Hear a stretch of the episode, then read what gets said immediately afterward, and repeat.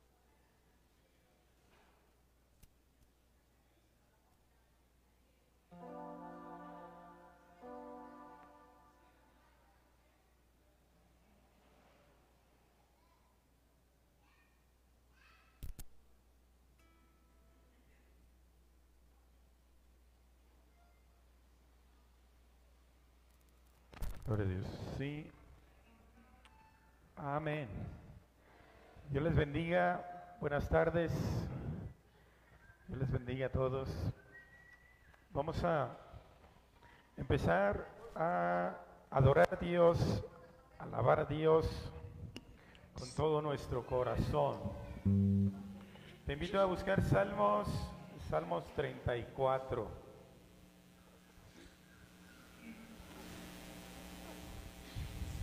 Salmos capítulo 34. Hoy estamos un poquito, este, tal vez norteados o un poquito este, perdidos por el horario nuevo con el que amanecimos hoy. Pero bueno, va a ser la misma hora a las 12 del día para empezar la reunión los días domingos. Vamos a leer, si quieres ponerte de pie, vamos a leer Salmos 34, algunos versículos. Dice, bendeciré a Jehová en todo tiempo. Su alabanza estará de continuo en mi boca. En Jehová se gloriará mi alma, lo oirán los mansos y se alegrarán Engrandeced a Jehová conmigo y exaltemos a una su nombre. Engrandeced a Jehová conmigo. Vamos a engrandecer el nombre de Jehová juntos y exaltemos su santo nombre con un solo corazón. Como un solo pueblo. Somos pueblo de Dios y ovejas de su prado. Somos un pueblo de Dios, un solo corazón, un solo pensar, un solo deseo, que el nombre de Dios sea exaltado. Vamos a adorarle, vamos a exaltar su santo nombre en esta tarde. Sí, Señor, tu nombre es exaltado. Tu nombre es alabado, Señor. Señor, nos unimos en este día para honrarte, para exaltarte, para decirte que tú eres santo, para decirte, Señor, que no hay nadie como tú, Jesús. Tú eres el único Dios, el único Rey, el único Señor que merece toda la gloria, todo el honor. Te adoramos, Rey Jesús. Te exaltamos a ti, Señor Jesús. Vamos a cantar este canto juntos al borde de tu trono. Al borde de gran trono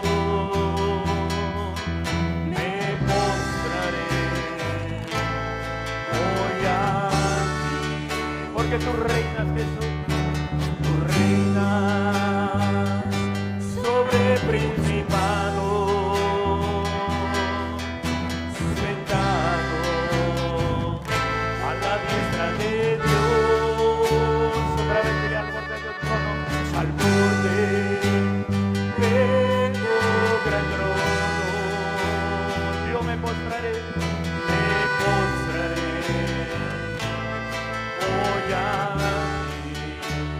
tú reinas Jesús,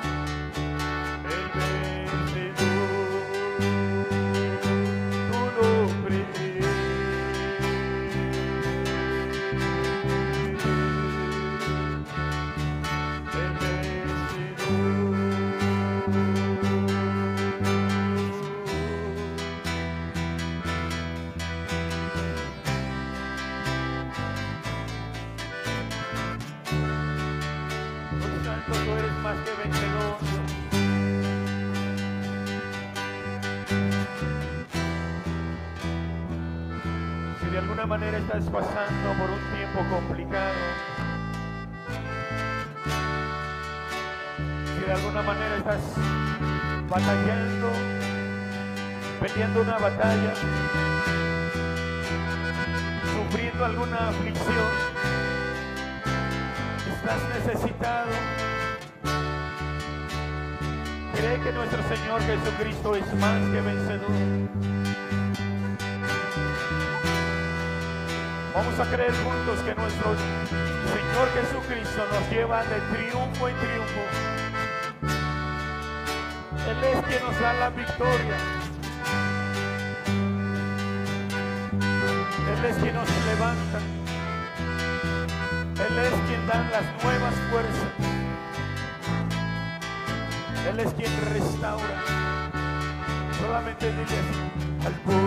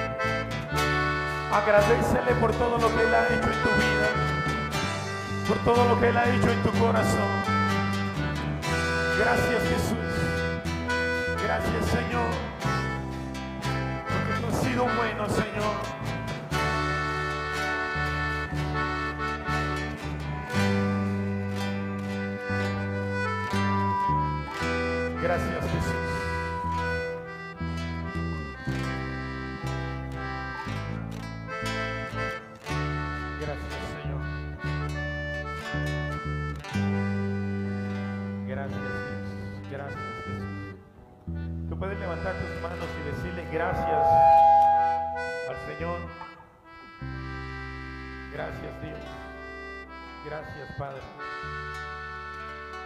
Con tus propias palabras agradecele a Dios. Con todo tu corazón, agradecele a Dios. Te agradecemos, Señor Jesús, porque tú eres bueno, Señor. Gracias, Señor Jesús. Gracias, Dios. Gracias, Jesús.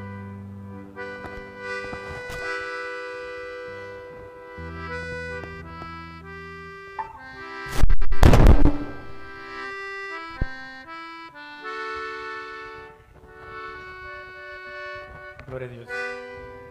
Estamos adorando al Señor Jesús con todo nuestro corazón. ¿Cuántos dicen amén? ¿Cuántos están contentos en esta tarde? A ver, ¿cuántos estamos contentos? ¿Sí? ¿Cuántos pueden dar una ofrenda de palmas al Rey de Reyes? ¡Uh! Cristo vive. Gloria a Dios. Estábamos leyendo eh, Salmos 34 cuando empezamos el servicio. Y dice Salmos 34, bendeciré a Jehová en todo tiempo. ¿Cuándo? En todo tiempo, bendeciré a Jehová en todo tiempo. Su alabanza estará de continuo en mi boca. ¿Cuándo? En continuo, o sea que siempre, todos los días. La alabanza va a estar en mi corazón, en mis labios, en mi pensamiento, en mis fuerzas y en todo mi ser para adorar a quién? A nuestro Señor Jesucristo. Dice, en Jehová se gloriará mi alma. ¿En quién se gloria mi alma? En Jehová, en Dios, en el Redentor, en, aquel quien perdona pecados. Lo oirán los mansos y se alegrarán. En el versículo 3 dice, engrandeced a Jehová conmigo y exaltemos a una su nombre y exaltemos juntos su santo nombre. ¿Cuántos vienen con ese propósito de exaltar el nombre de Dios? Amén. ¿Quién vive? Y a su nombre. Gloria a Dios. Vamos a gozarnos y vamos a dejarle tiempo al hermano Cecilio. Él nos va a guiar ese tiempo y vamos a disfrutar de ese tiempo. Amén.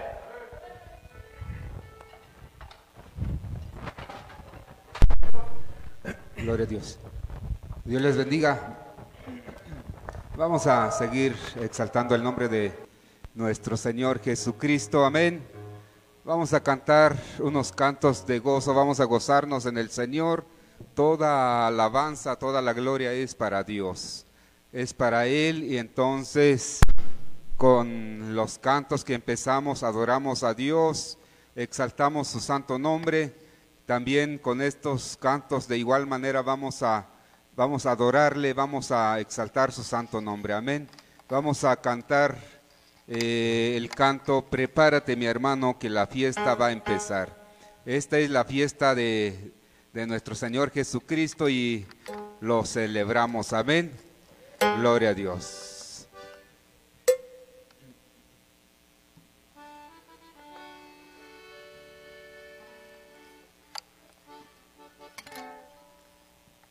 Gloria a Dios.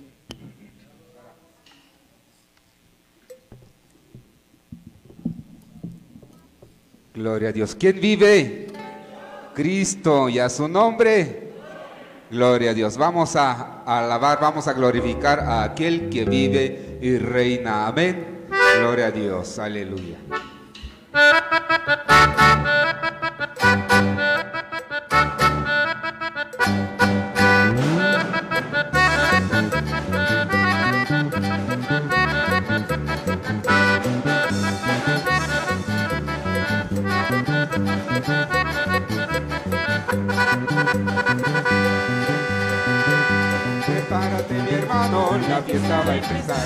Y con el nazareno nos vamos a gozar. Cantando esta alabanza nos vamos a alegrar y le daremos gloria a Dios su majestad. Cantando esta alabanza vamos a alegrar y le daremos gloria a Dios su majestad. Y le daremos gloria y le daremos gloria y le daremos gloria a Dios su majestad. Y le daremos gloria y le daremos gloria y le daremos gloria a Dios su majestad.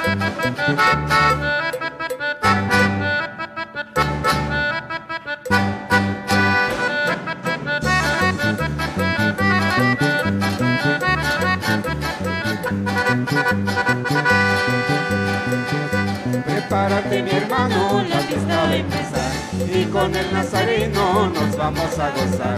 Cantando esta alabanza nos vamos a alegrar y le daremos gloria a Dios su majestad. Cantando esta alabanza nos vamos a alegrar y le daremos gloria a Dios su majestad. Y le daremos gloria y le daremos gloria y le daremos gloria a Dios su majestad. Y le daremos gloria y le daremos gloria y le daremos gloria a Dios su majestad. Gloria a Dios. Vamos a seguir alabando al Señor. Amén. Cristo vive.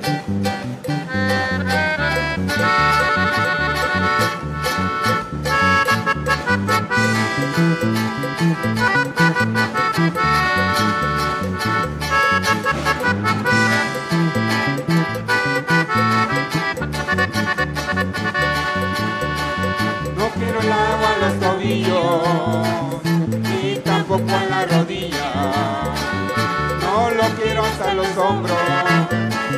Yo quiero nadar, no quiero el agua a los tobillos, ni tampoco a las rodillas no lo quiero hasta los hombros.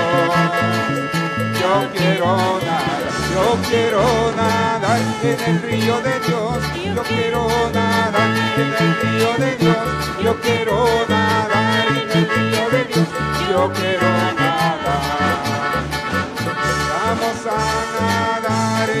Río de Dios. Vamos a nadar en el río de Dios. Vamos a nadar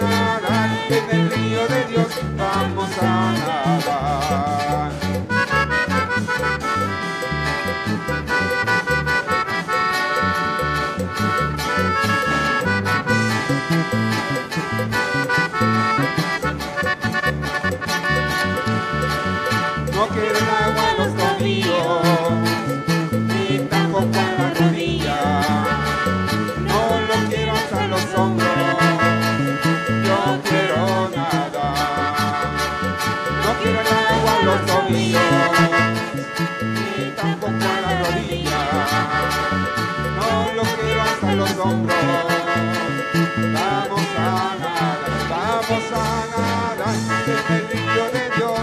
Vamos a nadar en el río de Dios.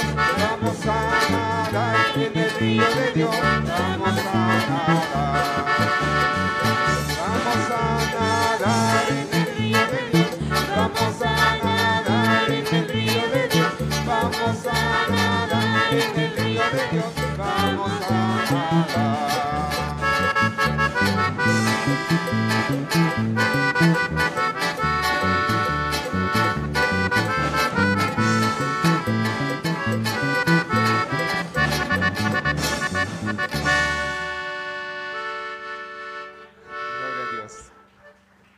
Gloria a Dios. Para Dios es la honra y la gloria. Vamos a seguir cantando. Vamos a cantar Salmos 24 y al mismo tiempo también Salmos 150. Gloria a Dios.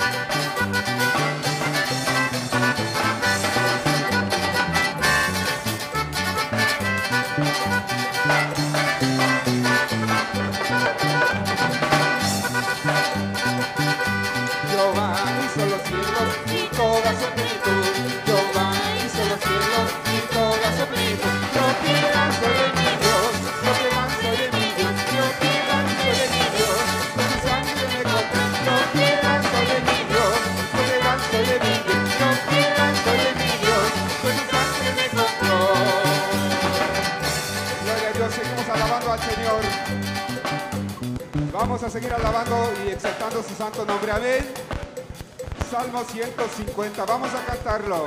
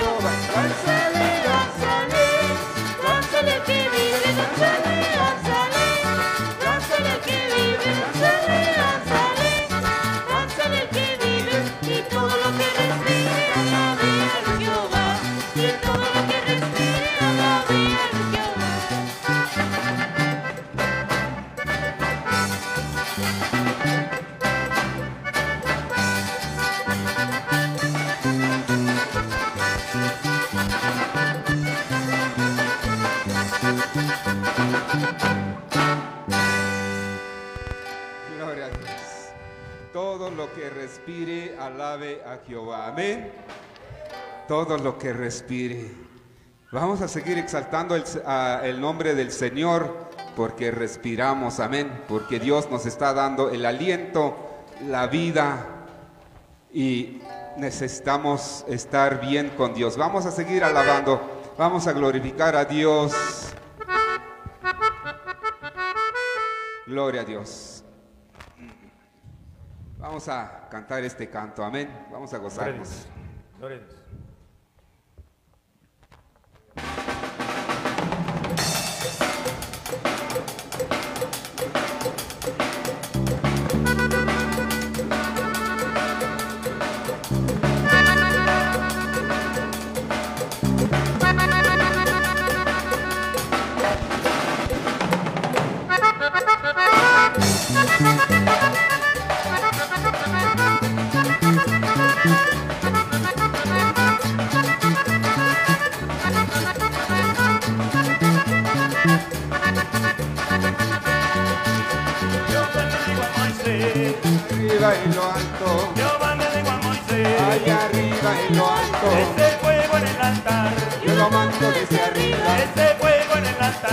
Yo lo monto desde arriba. Y Moisés le contestó. ¿Y cómo se hace eso? Y Moisés le contestó. ¿Y cómo se hace eso? Echándole leña al fuego, echándole leña al fuego, echándole leña al fuego, echándole leña al fuego, echándole leña al fuego, echándole leña al fuego, echándole leña al fuego, echándole leña al fuego,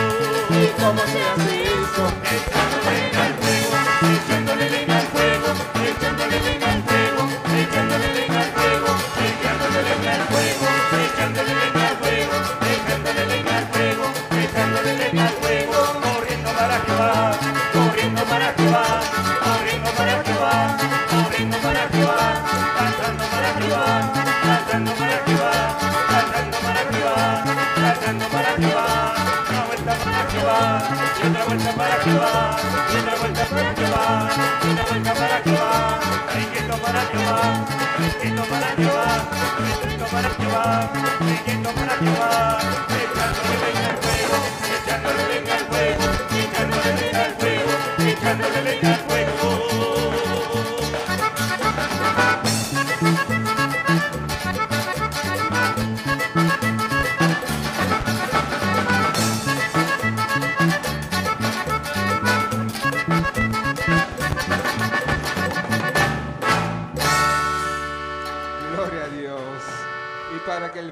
Se apague, ¿qué hay que hacer, hermanos? Hay que echarle más leña. Amén. Ayer estuvimos en el cerro y cuando veíamos que la- el fuego ya se iba a apagar, le echábamos más, más carbón, ¿verdad? Pero en este caso el canto dice, vamos a echarle más leña. Si el Espíritu Santo está aquí y nos está ministrando, vamos a estar más con Dios, vamos a estar, vamos a seguir alabando, vamos a eh, seguir exaltando su santo nombre. Amén. Vamos a decir, eh, serafines y querubines le alaban allá en el cielo, pero yo le alabo aquí en el- la tierra. Amén. Gloria a Dios. Vamos a seguir exaltando el nombre del Señor. Amén.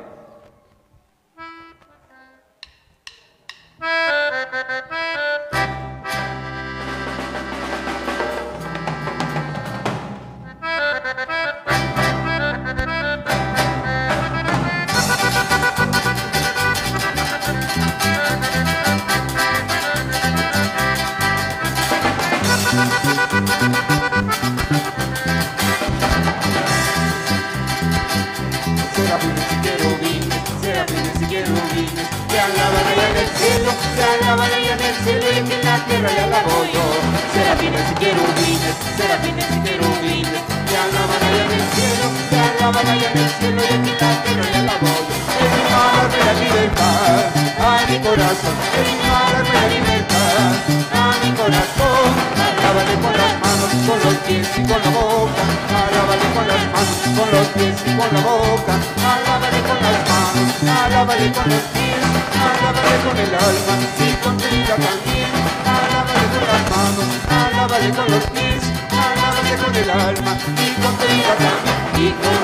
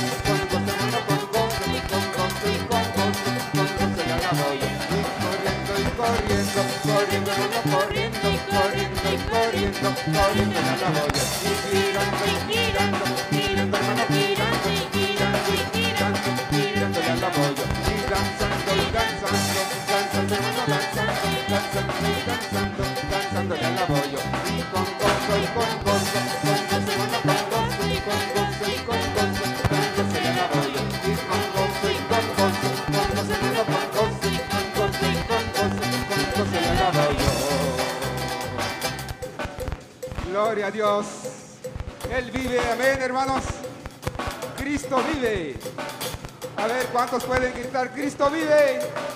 Cristo vive, gloria a Dios. Vamos a seguir alabando. Se mueve la mano de Dios en su palabra viva.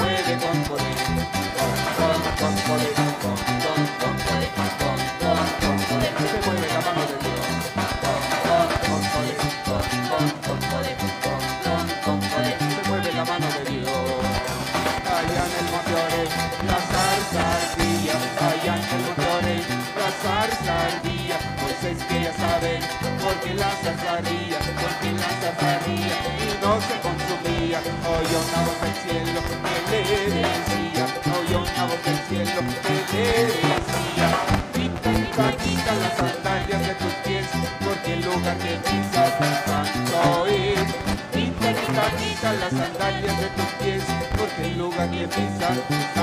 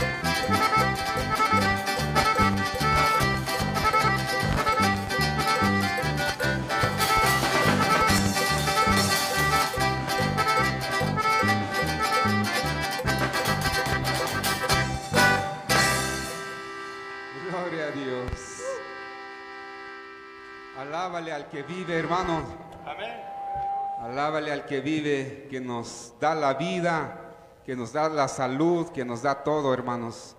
Vamos a bendecir su santo nombre y vamos a dejarle el lugar al pastor. Vamos a seguir exaltando el nombre de nuestro Señor Jesucristo.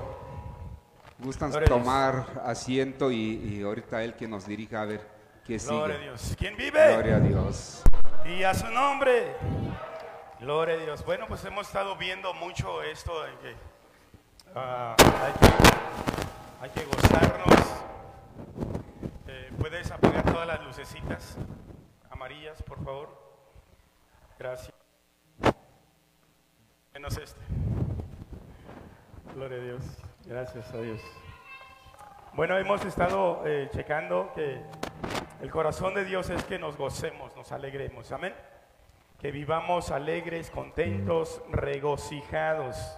Estuvimos leyendo el domingo pasado Salmo 100 y, vemos el corazón de Dios como nos anima, nos exhorta a que seamos felices, a que estemos contentos, a que hagamos la labor de Dios con regocijo, con alegría y, bueno, no quejándonos, sino que sea con un gozo, con júbilo, con alegría, con satisfacción. Y, yo decía una palabra, satisfacción que se vea, que sea visible. ¿Sí? Sí, sí, este, pueden, podemos entender esa parte, una satisfacción visible, eh, un regocijo visible, que, podamos vernos relajados pero contentos, que podamos vernos satisfechos pero felices.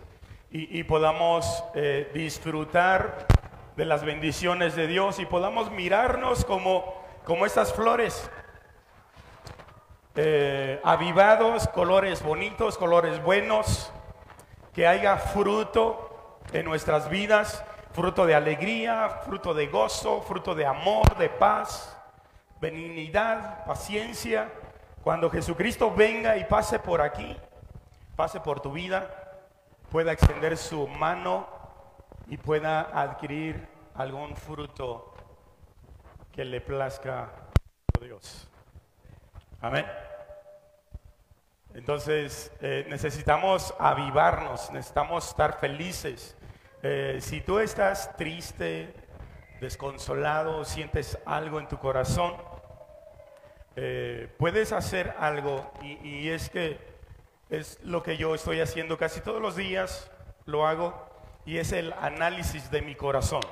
¿Cuántos se acuerdan del análisis del corazón? ¿Quién puede levantar la mano y decir, yo me acuerdo, aunque no lo diga? Allá hay un hermano que se acuerda del análisis del corazón. ¿Por acá? ¿Quién se acuerda del análisis del corazón? ¿No? Bueno, pues te lo voy a explicar otra vez. Análisis del corazón es cuando tú te, te pones un alto a tu vida, te sientas y empiezas a meditar en cómo está tu corazón, cómo está tu pensamiento, qué ha pasado esta semana, qué has hecho esta semana, qué has planeado en estos días y, y qué estás planeando para hacer el día de mañana. Entonces, por ahí vas a descubrir si hay alguna voz del enemigo, si hay alguna palabra de- del enemigo, y, nosotros sabemos que el enemigo de nuestras vidas es Satanás. Entonces Satanás y los ángeles de Satanás, los espíritu- espíritus inmundos, malignos, siempre están hablando ahí a un ladito de ti, ya sea en la oreja derecha o en la oreja izquierda, pero siempre están tratando de dejar una mentira en tu corazón. Entonces, cuando tú haces el análisis de tu corazón, descubres que ha depositado el enemigo en tu corazón y hay que sacarlo, hay que expulsarlo. ¿Por qué? Si lo dejas ahí, si dejas la mentira del enemigo en tu corazón, vas a empezar a estar triste, vas a empezar a, a vivir enojado, vas a empezar a fatigarte, a cansarte, y al rato no va a haber fuerzas para danzar, para gritar un grito de júbilo, para gozar de la salvación que Dios ha traído a tu vida. Entonces, ten cuidadito con eso. Ahorita me acuerdo de, de una palabra que David, el rey David, oró en una de sus oraciones y dijo, devuélveme el gozo de la salvación. ¿Quién te ha robado la salvación? ¿Quién te ha robado el gozo de la salvación? Entonces, si de repente algo se ha perdido, búscalo. Dios es tan bueno, tan misericordioso, que te va a devolver el gozo que el enemigo te ha robado. ¿Cuántos dicen amén? ¿Sí? Entonces, eh, vamos a invitar a, Scott en esta tarde. Él nos va a compartir de su palabra. Este, hemos estado conviviendo eh, los hombres ayer aquí en el terreno, también había mujeres.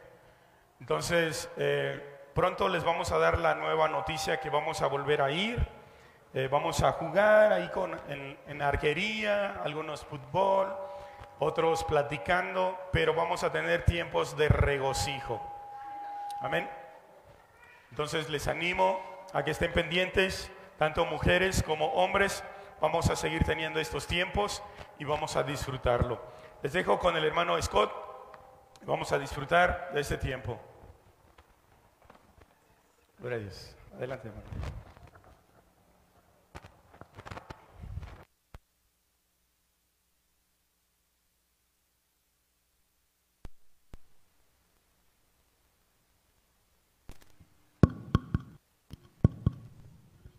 Bueno, bueno, buenos días, hermanos y hermanas. Qué gusto verlos a todos aquí. Qué gozo hemos experimentado hasta ahorita y vamos a seguir gozando. Vamos a inclinar nuestros rojos, rostros, vamos a enfocarnos en Dios porque dentro de lo que es el servicio hay tiempos de de comunicarnos con Dios. Dios, alabanza, agradecimiento, gratitud, amor por lo que quien Él es para nosotros, lo que Él ha hecho en nuestras vidas. Y luego hay tiempos de ya escuchar su voz, escuchar lo que Él quiere hablarnos a nosotros y queremos captarlo, queremos salir de aquí renovados en nuestros espíritus, fortalecidos como hijos de Dios. Este disciplina de venir los domingos es una disciplina espiritual. En los diez mandamientos Dios comunicó a Moisés para que su pueblo no se olvidara a guardar el día de reposo. Un día a la semana no iban a trabajar, iban a estar con su familia, iban a buscar a Dios juntos celebrando quién es, como su papá, como su padre, como su proveedor, como su protector, y iban a descansar ahí no se iban a, temer de lo que, lo que iban a comer, iban a solo descansar, porque Dios es mucho más grande uh, y Él cuida de cada uno de los suyos. Entonces hoy vamos a disfrutarlo y vamos a recibir de lo que Él ha preparado para nosotros. Vamos a orar. Dios Padre, gracias, gracias por otro día de vida. Los días, Señor, no son prometidos. No sabemos cuántos días vamos a vivir, pero Señor, sabemos que tú nos has hecho con un propósito. Y ese propósito, Señor, es conocerte, es, es amarte, es conocerte como nuestro Padre, ser salvos, ser unidos en ti, estar vivos en ti. Dios, háblanos hoy a través de tu palabra. Instruyenos, enciende nuestra pasión por ti, por tu palabra, por vivir por ti. Estamos en el mundo, Señor, pero no somos del mundo, somos tus hijos, Señor.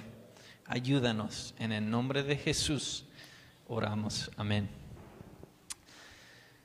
Pues ah, hoy quiero compartirles de un- una historia, una parábola que contó Jesús. Lo hemos escuchado tal vez varias veces, pero quiero leerlo y luego quiero empezar a preguntarnos cada quien, ¿cómo se ve esta verdad en mi vida?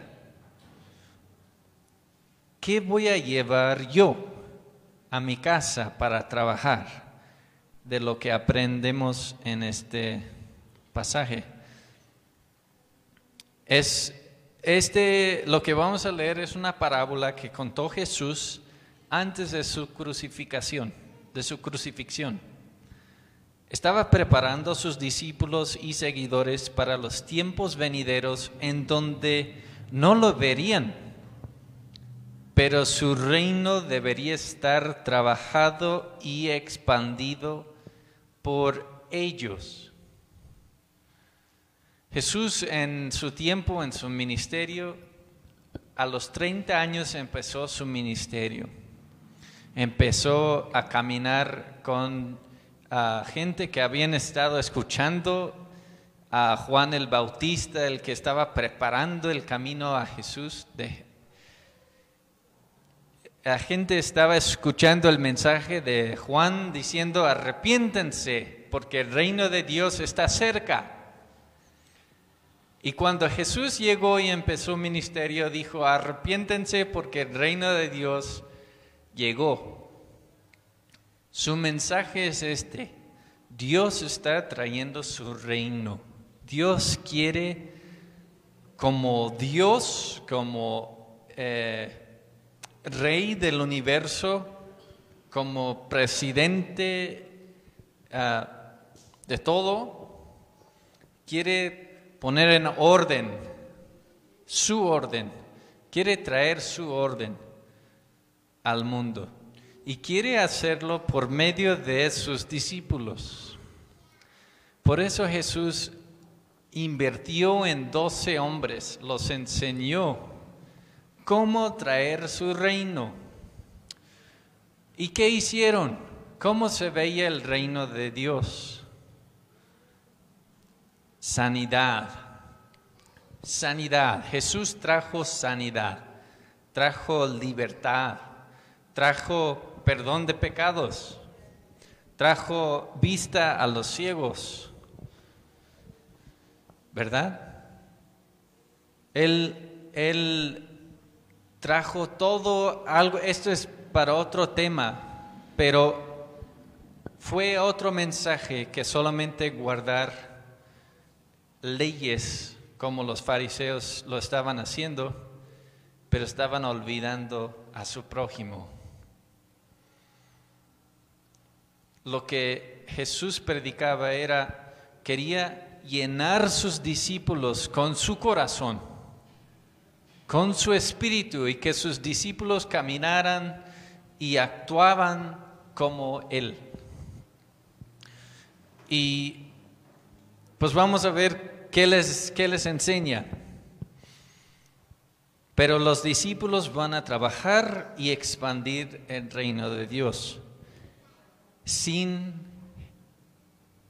su maestro en persona, en físico. Jesús iba a regresar con su Padre y en este momento está preparando sus discípulos para este tiempo donde iban a estar trabajando y él iba a estar preparando un lugar con el Padre para todos los que creemos en Jesús.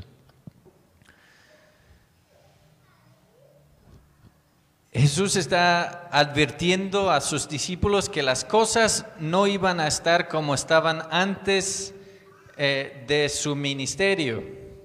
El mundo había cambiado y Jesús está preparando sus seguidores, sus discípulos, para tener éxito en un mundo transformado como hijos de Dios. Entonces, vamos a leer en Mateo capítulo 25, versículo 13. Si tienen sus Biblias pueden leer y si no, pueden escuchar.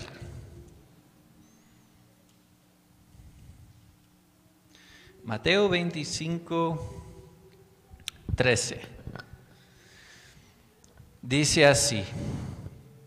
Así que ustedes también deben estar alerta, porque no saben el día ni la hora de mi regreso. Jesús está hablando. Ah, versículo 14. También el reino del cielo puede ilustrarse mediante la historia de un hombre que tenía que emprender un largo viaje. Reunió a sus siervos y les confió su dinero mientras estuvo, estuviera ausente. Lo dividió en proporción a las capacidades de cada uno. Al primero le dio cinco bolsas de plata al segundo dos bolsas de plata y al último una bolsa de plata. Luego se fue de viaje. El siervo que recibió las cinco bolsas de plata comenzó a invertir el dinero y ganó cinco más. El que tenía dos bolsas de plata también salió al trabajar y ganó dos más.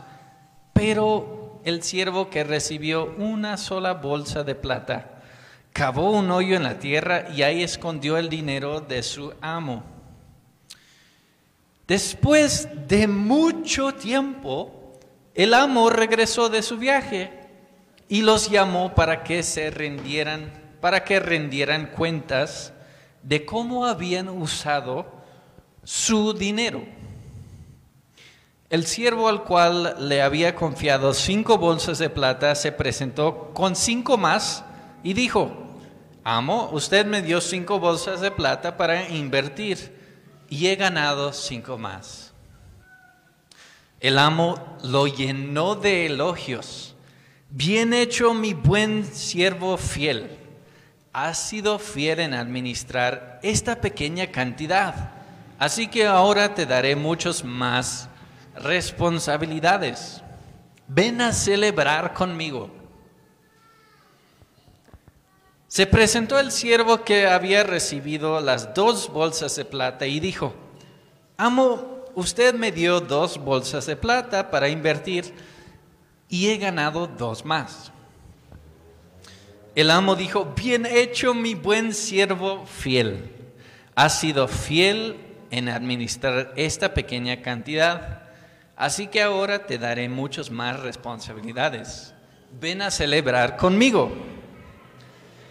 Por último se presentó el siervo que tenía una sola bolsa de plata y dijo, amo, yo sabía que usted era un hombre severo, que cosecha lo que no sem- sembró y recoge las cosechas que no cultivó. Tenía miedo de perder su dinero, así que lo escondí en la tierra. Mira, aquí está su dinero de vuelta. Pero el amo le respondió, siervo perverso y perezoso. Si sabías que cosechaba lo que no sembré y recogía lo que no cultivé, ¿por qué no depositaste mi dinero en el banco? Al menos hubiera podido obtener algún interés de él. Entonces ordenó, quítanle el dinero a este siervo y dénselo al, al que tiene las diez bolsas de plata. A los que usan bien lo que se les da, se les dará aún más y tendrán un en abundancia. Pero a los que no hacen nada, se les quitará aún lo poco que tienen. Ahora bien, arrojen a este siervo inútil a la oscuridad de afuera, donde habrá llanto y rechinar de dientes.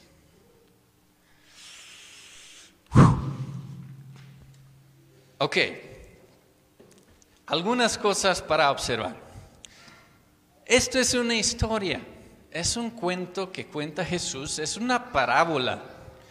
Y en, en la Biblia, en el Nuevo Testamento, Jesús utiliza este método de comunicación muy a menudo para enseñar.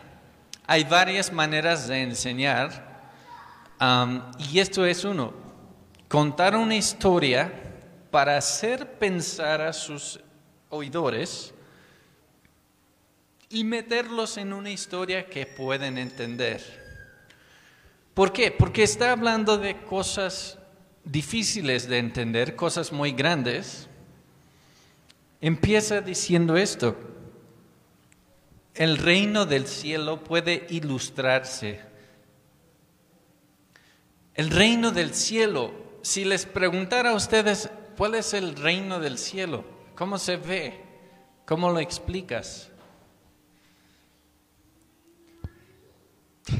Es mucho, es muy grande, es difícil de comprender.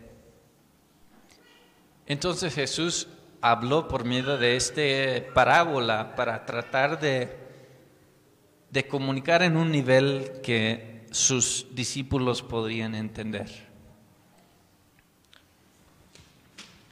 Y no sé cuántos de ustedes les gustan las matemáticas, porque Jesús también eh, utiliza muchas matemáticas aquí. Yo no soy bueno para las matemáticas. Ah, ayer estuvimos contando los puntos en el arquería y estábamos practicando un poco las matemáticas. Pero en la Biblia Dios usa matemáticas. Entonces vamos a, vamos a tratar de entender esto un poco mejor. Entonces en la historia hay un amo, hay un eh, jefe de una propiedad, tiene siervos y ¿qué les da a sus siervos para administrar? Les, les da un talento, una bolsa de plata.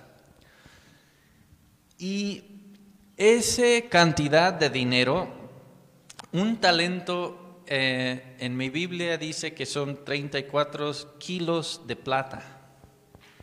Entonces en mi, en mi casa busqué a cuánto está el kilo de plata hoy en día y un kilo de plata hoy vale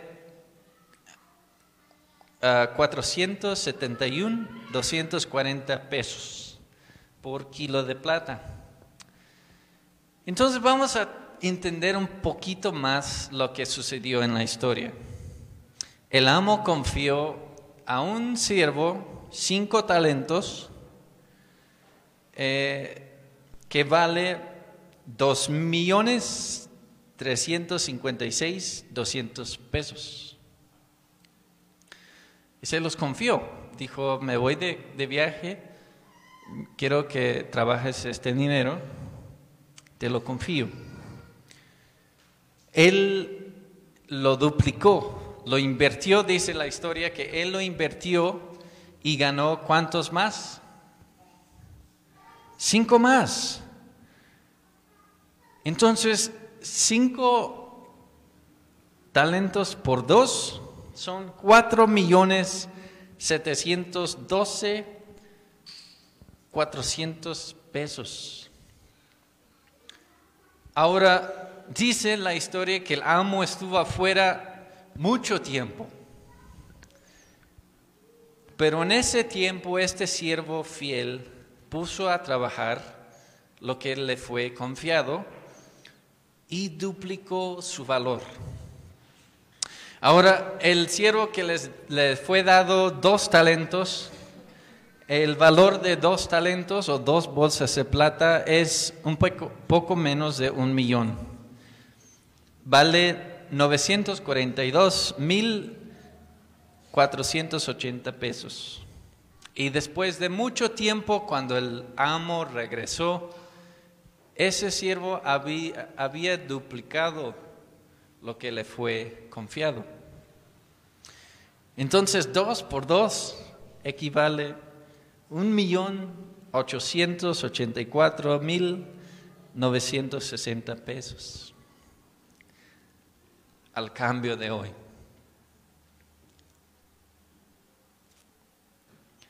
Y el siervo que le fue confiado un talento es mucho dinero. 471 mil 240 pesos.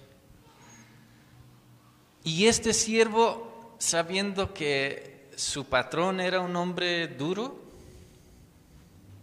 ¿qué hizo? Tomó ese, ese dinero y lo escondió en la tierra. No hizo nada con el dinero, no lo trabajó, no lo invirtió y después de mucho tiempo regresó su patrón y pidió cuentas. ¿Cómo usaste el dinero que te confié? Y este siervo dijo, pues nada, lo escondí porque tenía miedo.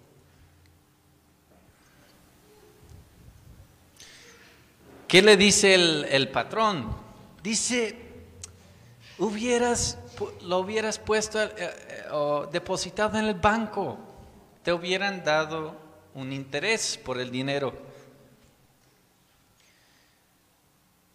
Y también sacando cuentas, en el año 2020, el porcentaje de interés que puedes ganar en un depósito en un banco en México era de 1.46%.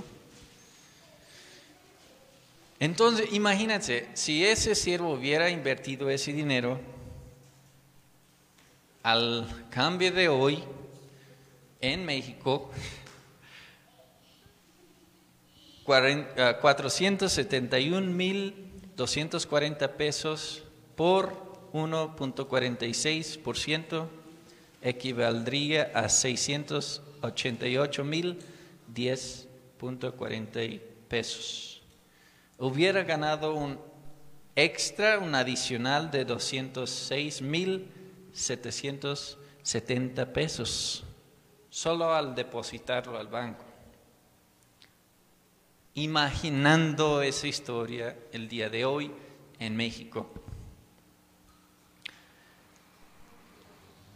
La Biblia fue escrito por judíos, por, por judíos, para judíos. Jesús contó esta historia a judíos. Pero hay, hay enseñanzas que son para nosotros. Él está hablando de su reino. Entonces, Creo que tenemos libertad para imaginarlo cómo se vería, cómo se vería hoy, con precios y cantidades hoy. El amo, cuando confió, a ver, a ver, ok. Entonces, ¿qué, qué, eh, cuando el siervo que no invirtió su talento devolvió el talento, el amo se enojó, dijo siervo inútil, y dio esa cantidad a, la, a su siervo fiel que había ganado cinco más. Entonces ese siervo tenía once. El siervo fiel ahora tenía once y el sumo total de once talentos es de cinco millones ciento ochenta y dos mil 640 pesos.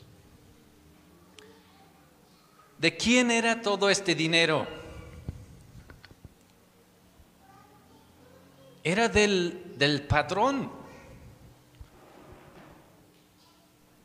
Entonces le fue bien al patrón al confiar sus bienes a siervos fieles. Cuando el patrón o cuando el amo salió de viaje y confió su, dinero a sus siervos, tenía cinco talentos más dos, más uno, que son ocho talentos, y todo eso junto al precio de hoy en México sería tres millones setecientos sesenta y nueve mil novecientos veinte pesos. Después de confiar sus bienes a siervos fieles, ya tenía diez más 4 más 1, que son 15 en total. Un total al cambio de hoy, pesos mexicanos, 7 mil, 7 millones 68 mil 600 pesos. Más de lo doble. Le fue bien al amo confiar sus bienes a sus siervos fieles. ¿Él qué hizo? Nada, se fue de viaje.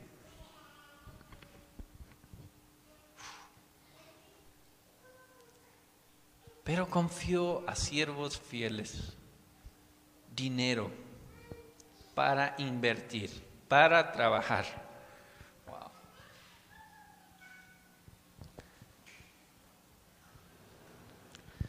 No sé ustedes, estoy aprendiendo mucho en esta historia. Apenas estoy pensando, Jesús salió de viaje, estaba preparando sus discípulos para cuando él ya no iba a estar. Hoy en día todavía Jesús no ha regresado. Y me pregunto a, mí y a ti, ¿qué tipo de siervo, seguidor de Jesús quieres ser?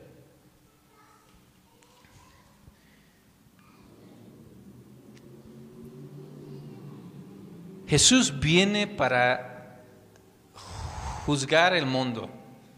En su segunda venida no viene como redentor, no viene como salvador, ya vino, ya redimió, ya entregó su vida para nosotros, para cualquier que cree en Él, para no perdernos en la condenación eterna, para te- pero tener vida eterna. Ya hizo ese trabajo. Viene por segunda vez para traer juicio. Juicio. ¿Contra quién? Contra los perversos, contra la maldad. Va a acabar con el pecado. Va a pagar con la maldad. Va a acabar con la enfermedad, la muerte, una vez para siempre. ¿Cómo nos va a encontrar Jesús cuando viene por segunda vez?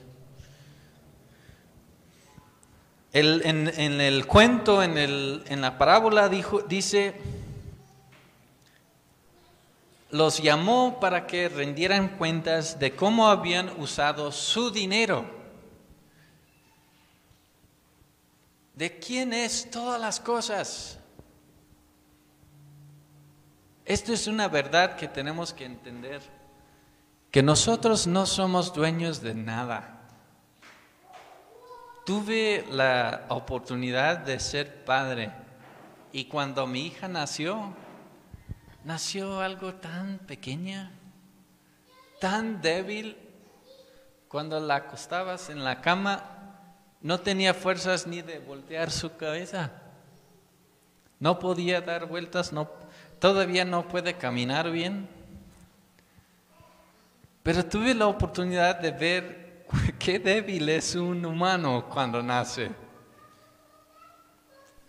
Y aun cuando ya estamos grandes y tenemos fuerza y podemos levantar un tronco de este tamaño como Abacú.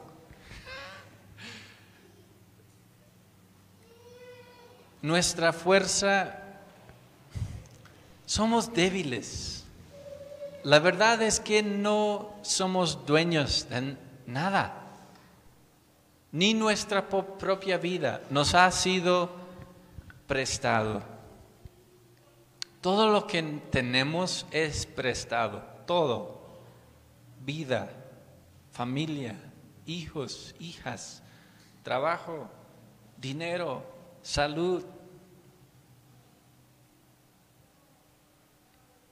Dios es un buen Dios, es un Dios bueno, es un Dios amoroso, es un Dios generoso. Le gusta bendecirnos, pero nada tenemos. Hay un dicho en inglés que dice, vamos a salir como nacimos. Sin nada. Cuando nace un ser humano, no nace con ropa fina, con aretes de oro, esos se les ponen. Pero cuando morimos, no vamos a llevar nada con nosotros. Pero, escuchen bien esta historia. Los siervos estaban trabajando con el dinero de su amo, del patrón, no era su dinero. Sin embargo, les fue prestado, les fue confiado. Pero ¿qué recibieron? Cuando el amo regresó y rindió cuentas, entregaron todo al am- amo, entregaron todo. Entregaron lo que habían trabajado, entregaron lo duplicado que habían hecho. Entregaron todo, no era de ellos. Pero ¿qué recibieron los siervos fieles? Checan esto. Dice en el versículo 21, el amo lo llenó de elogios, diciendo, bien hecho mi bien siervo fiel, ah, fiel. Has sido fiel y has ganado cinco más. Ah, has sido fiel en administrar esta pequeña cantidad. Ahora te daré muchos más responsabilidades. Ven a celebrar conmigo. La realidad, la realidad es que este mundo tiene un principio y tiene un fin. Tu vida tiene un principio y tiene un fin. Jesús va a regresar y cuando regresa vamos a entregar nuestras vidas a Él. Vamos a entregar todo a Él. Pero la vida en Cristo solo empieza. Fuimos creados para vivir una eternidad con Dios. Y si Dios en esta historia nos enseña que confía poco, poco siendo millones de pesos al cambio de hoy, eso para mí es mucho. Al que les fue confiado cinco talentos, eso equivale a dos millones trescientos cincuenta y seis mil doscientos pesos. En mi vida nadie me ha prestado ese dinero y me ha dicho, mira, trabaja esto, es tuyo, trabájalo y cuando regreso me lo vas a dar.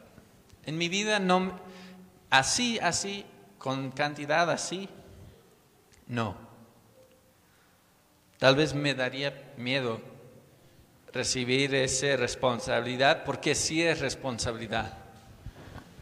Pero cuando Dios me dio una esposa, asumí una gran responsabilidad. En frente de un juez, en frente de testigos, juré, voy a amar a mi esposa y daré mi vida por ella. Y yo asumo toda la responsabilidad de proveer para ella. Asumí la responsabilidad que tenía antes sus padres de mi esposa. Y ahora Dios nos ha dado otra respo- responsabilidad juntos en ser padres. Los talentos puedes decir que son responsabilidades, pero esta es la realidad, esta es la verdad. La vida que Dios nos presta aquí, antes de su segunda venida, es para prueba, es para probarnos, es para experimentar cómo ser siervos buenos y fieles con lo poco que Dios nos confía. En el cielo, después de escuchar este, esta historia que Jesús contó, yo creo que un hombre fiel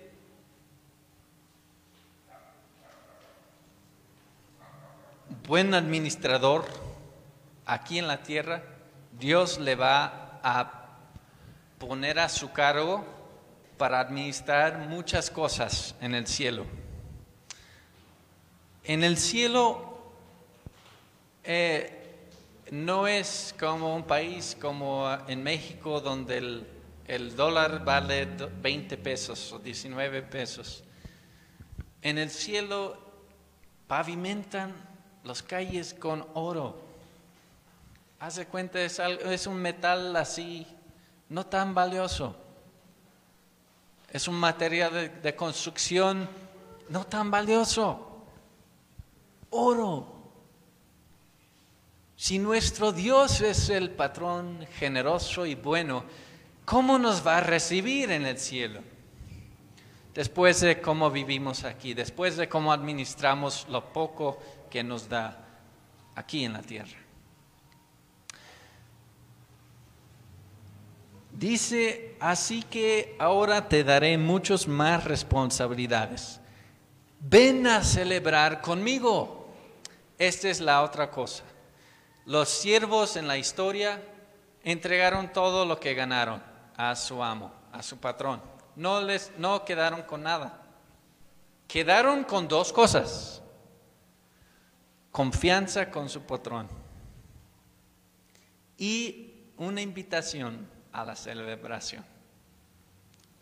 Su patrón sabía su corazón y tenía confianza en ellos para confiarles futuros trabajos, más un aumento y una invitación para celebrar con él.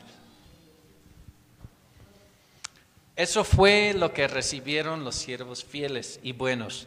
¿Qué recibió el siervo perezoso y perverso? Lo que le fue prestado y no invirtió, no trabajó, le fue quitado. Y fue echado a la oscuridad de afuera, donde hay llanto y rechinar de dientes. Dos escenas, una celebración con el patrón, elogios y responsabilidades, más responsabilidades, o,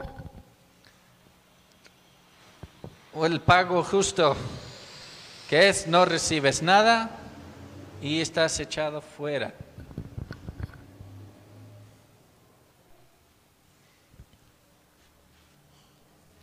Algo fuerte. Y debemos leer esto y escuchar esto con seriedad. Es una historia, pero Jesús está diciendo mucha verdad. Necesitamos entender esto. Entonces, tengo algunas observaciones para terminar. Uno, todo es de Dios. No vamos a llevar nada con nosotros cuando moremos, morimos. Dios nos da de su abundancia para trabajarlo y hacerlo crecer. Lo que recibimos es la recompensa por el trabajo que hicimos en la tierra.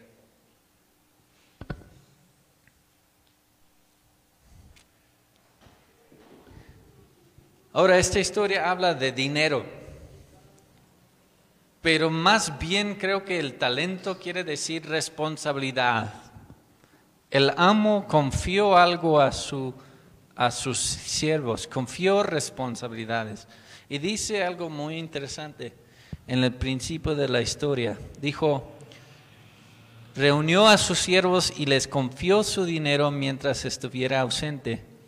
Lo dividió en proporción a sus capacidades de cada uno.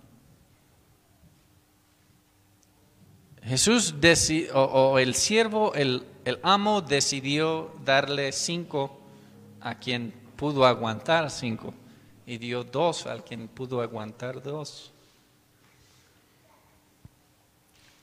¿Qué tipos de talentos nos ha prestado Dios? ¿Qué responsabilidades te ha dado Dios para trabajar? Cada uno de nosotros en este cuarto somos únicos. Dios nos formó, Dios nos creó, Dios nos dio nombre, Dios nos dio salvación. Y lo padre es que nunca voy a ser como Camilo. Y nunca voy a ser como Edgar. O Gabriel. No se trata de tratar de entrar en un molde como Camilo. Dios no quiere eso. Dios quiere que nosotros nos edifiquemos como hijos de Dios y trabajemos responsabilidades que Dios nos ha regalado que son de nosotros. A ninguno de ustedes Dios les dio la responsabilidad de ser padre o mamá de Amelia. Fue algo que Dios nos confió a mí y a Isabel. ¿Qué responsabilidades te ha prestado Dios? ¿Qué regalos, qué talentos? Algunas cosas que estoy pensando, ¿eh?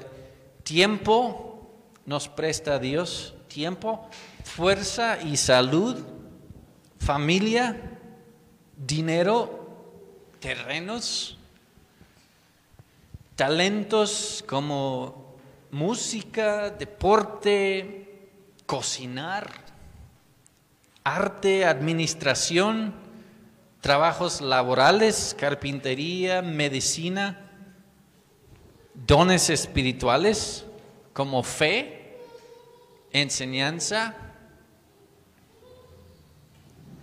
libertad para evangelizar y orar para la gente.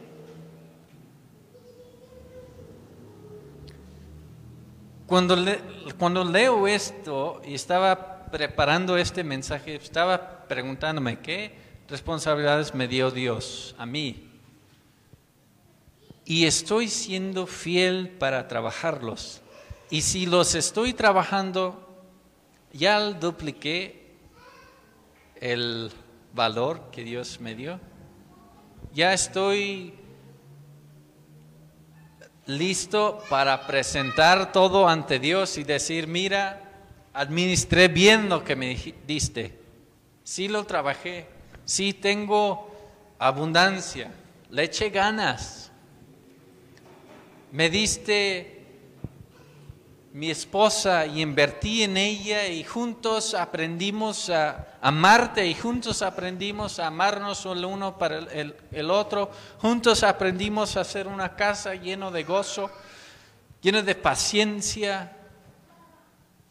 Sí trabajamos la responsabilidad que nos diste. Mira con nuestros hijos, los amamos, los instruimos, les mostramos quién eres tú, cómo amarte, cómo cantarte, cómo desarrollarse en ti. El trabajo que me diste, el, el, no sé, el carpintería, algo que yo descubrí de mí mismo es que Dios me dio dones en administrar, en tener una idea y de ver cómo se podría realizar eso. Este año lo empecé a trabajar y fue algo padre porque no sabía eso de mí. Tal vez no sabes todos tus talentos. O tal vez todavía Dios no te presta. Porque sé algo, Dios no presta algo a alguien que no puede aguantarlo. Presta a cada quien eh, mediante su capacidad.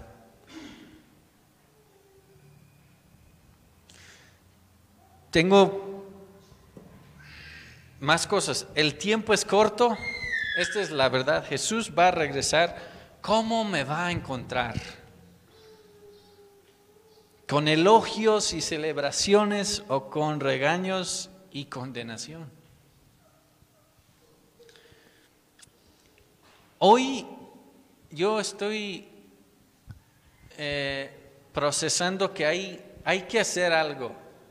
Yo aprendí algo, no sé ustedes. Hay acciones. Este versículo pide acciones. Jesús estaba preparando a sus discípulos. Y podemos leer en el libro de Hechos que ellos entendieron. Ellos trabajaron su responsabilidad. Cada uno de sus discípulos dio su vida para el caso de Cristo. Murieron muertes de mártires porque les importó más el trabajo de Dios. Entendieron, captaron. ¿Estamos captando nosotros? dos acciones. Dios, dos acciones, tuyos, míos. Pidamos a Dios para mostrarnos los talentos que nos ha dado. Luego, ponnos a trabajar con todas las ganas del mundo, trabajando para Dios y no para el hombre, esperando las celebraciones que habrá en el cielo con nuestro Señor por nuestro trabajo. Y una tercera acción. Si estás así como la verdad, no sé qué me confió Dios, no sé para qué sirvo, no, no sé la responsabilidad que Dios me podría haber dado. No soy músico como el pastor, como Cecilio. ¿Qué hago? ¿Qué tengo que estar trabajando antes de que regrese mi Jesús? Si no sabes, y, y la verdad, creo que es algo que Dios siempre, siempre puede confiar algo a un siervo bueno y fiel. Entonces yo creo que Dios siempre va a estar siguiendo, poniendo responsabilidades en nuestras manos. Pero si tú no, no sabes en qué trabajar ahorita y estás con esto de, la verdad es, tengo confusión, no sé qué debo estar haciendo. Le pregunté a mi esposa, ¿cuáles son las responsabilidades que Dios te dio? Los talentos. Y me dijo, pues Dios me dio talentos en enseñar y recibir gente en mi casa. Y le pregunté, ¿y cómo supiste eso? Y ella me dijo, pues probando, probándolo. Una vez tuve la oportunidad de enseñar, me gustó y estoy ahora desarrollando esa habilidad y sé que es algo que Dios me dio. Tengo éxito en esto. Me va bien como maestra. Me gusta recibir gente. Tal vez puedo preguntar a alguien, ¿y, y te gusta cocinar?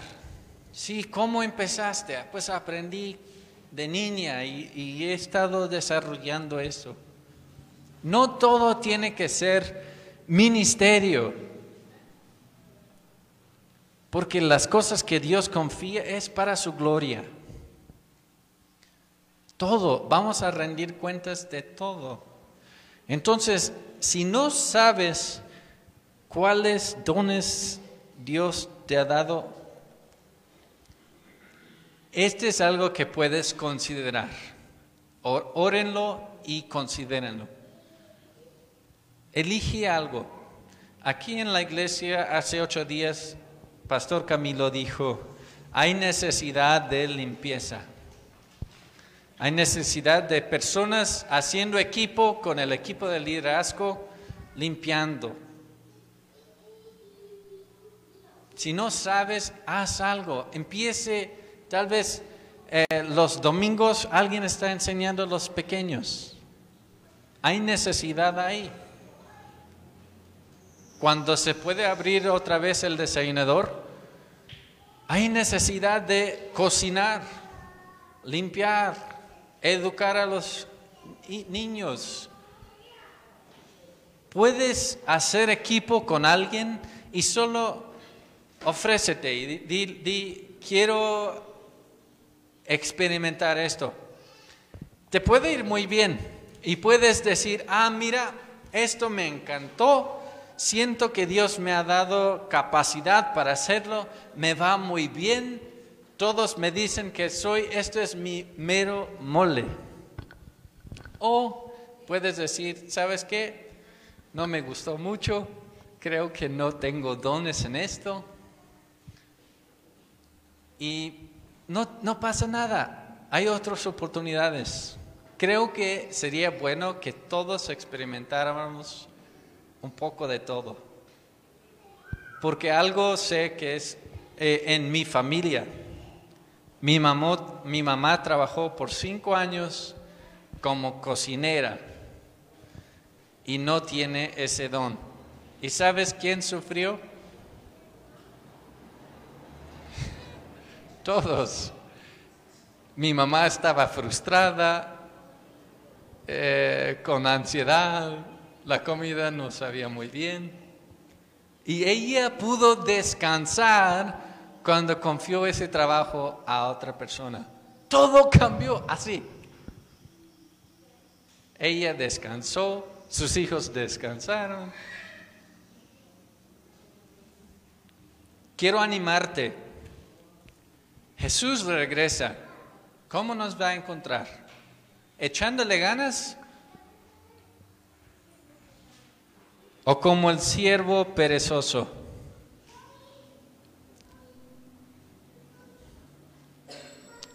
Tú decides, yo decido. Entonces vamos a orar para cerrar.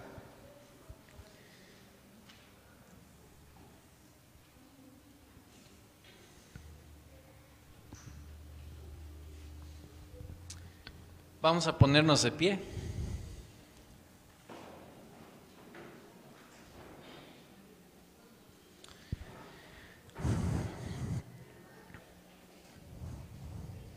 Señor, eres nuestro rey. Tú eres el rey del universo. Todo te pertenece. Nuestras vidas son tuyos. Dios, pido que nos des fuerza, capacidad para ser buenos administradores en todas las áreas donde tú nos has dado responsabilidades. Donde, Señor, tomemos todo esto muy en serio, no tratando de llegar a un punto donde aparentemente nos vemos así como tal persona que tiene la vida bien, que tiene una familia estable. Señor, pero que te vemos a ti pensando en esa recompensa, en esos elogios. Queremos escuchar tu voz diciéndome a mí, diciéndole a mi hermano, bien hecho mi siervo bueno y fiel. Ven a la fiesta. Puedo confiar en ti y confío ahora muchas más responsabilidades. Señor, muéstranos lo que es que tenemos que hacer. Los ta- talentos y responsabilidades. Señor, para el bien de todos. Señor, yo quiero ser buen esposo. No solamente para el beneficio de Isabel o de Amelia, Señor, quiero ser buen esposo porque sé que me diste esa responsabilidad. Dios, quiero ser buen padre. No solamente por el beneficio de Amelia, pero Señor, porque tú me diste esa responsabilidad y un día vas a venir y vas a pedir cuentas. ¿Cómo administré mi familia? Señor, con los talentos laborales, espirituales, ¿Qué nos has dado, Señor? ¿Y por qué no lo estamos usando?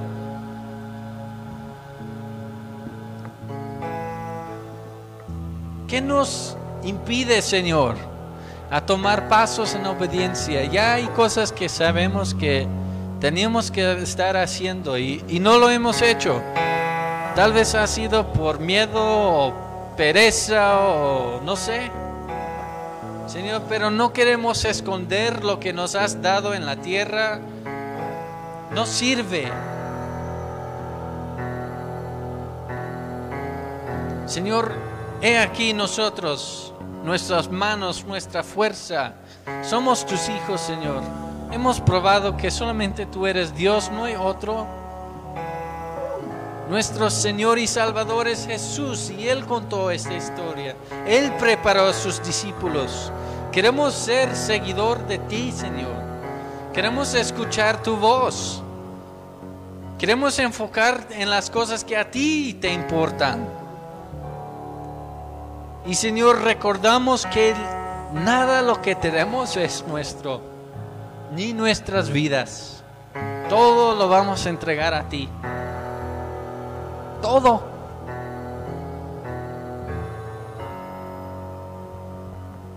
Tú eres Dios, no lo somos. Pero va a ser para gozo. Yo quiero gozarme en ti. No quiero estar avergonzado y echado, Señor. Ni quiero escuchar elogios aquí en la tierra de que todos me respetan, no todos miran mi éxito, Señor, pero que ese día ante ti no me toque eso.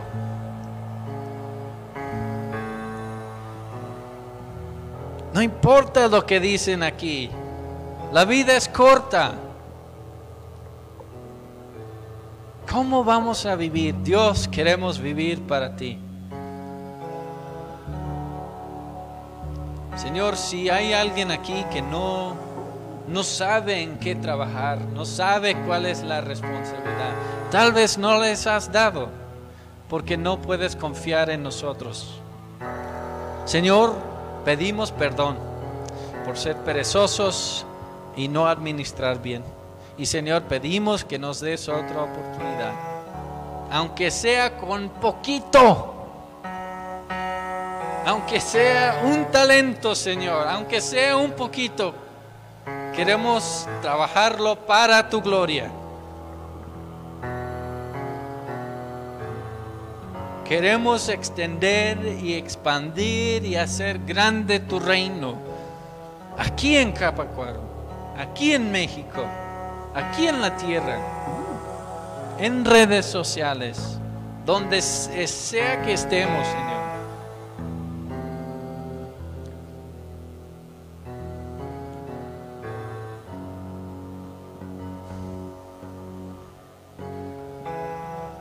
Señor, pido que podemos captar tus palabras diciendo, quiero confiarles mis cosas, quiero confiarles mis responsabilidades. Gracias por hacerlo. Gracias por ser un Dios amable y generoso. Tú no eres como otros. Tal vez no soy así. Tal vez no confío como tú. Dios ayúdanos a ser hijos buenos, siervos buenos, buenos administradores. Te doy gracias por tu palabra que escuchamos. Escóndelo en nuestros corazones, Señor. Permítanos ponerlo en, a trabajar. Y Señor, en una semana o dos semanas o en un año o cinco años o veinte años, ver cómo hemos trabajado y desarrollado lo que nos das y que hemos eh, duplicado su valor. Hemos engrandecido tu responsabilidad. Hemos dejado un legado en la tierra que la gente en Capacuaro conozca tu nombre y conozca tu pueblo y que fuimos, Señor, hombres y mujeres y niños y adolescentes y jóvenes llenos de ti, dejando un legado. No importa lo que pueden decir. Señor, estamos viviendo para llegar a una eternidad. Gracias Señor. Gracias por no dejarnos solos. Tú nos diste el, Espíritu Santo que nos llena con el poder que necesitamos para vivir y agradarte a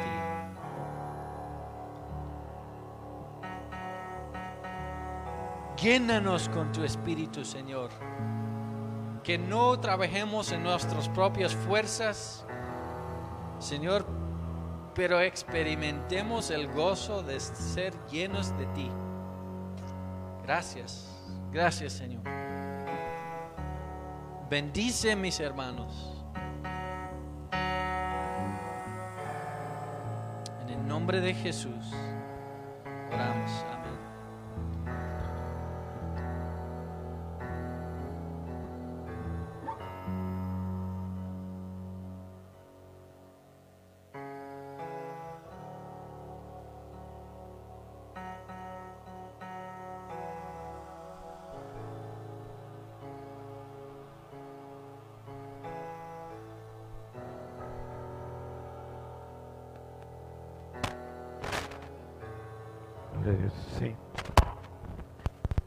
Gracias,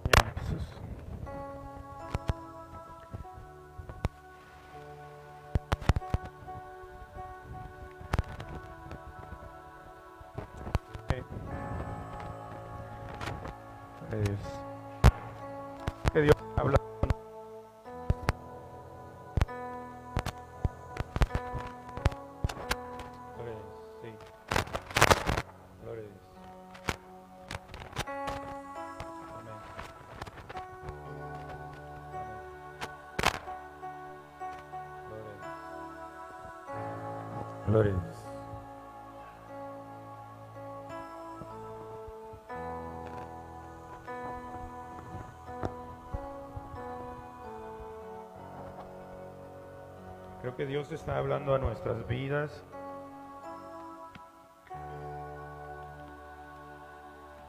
Puedes analizarte, puedes seguir meditando cuánto talento Dios ha puesto en tus manos y qué es lo que estás haciendo con lo que Dios ha puesto en tus manos.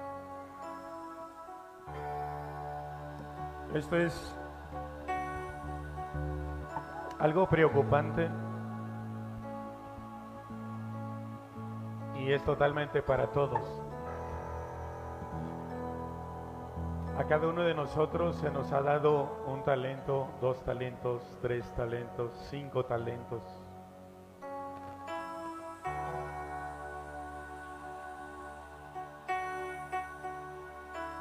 Y hoy el hermano nos ha compartido lo que va a pasar cuando Dios venga y nos encuentre trabajando, invirtiendo los talentos que Dios nos ha dado. Y también nos ha compartido lo que va a pasar si de alguna manera has enterrado el talento que Dios te ha dado.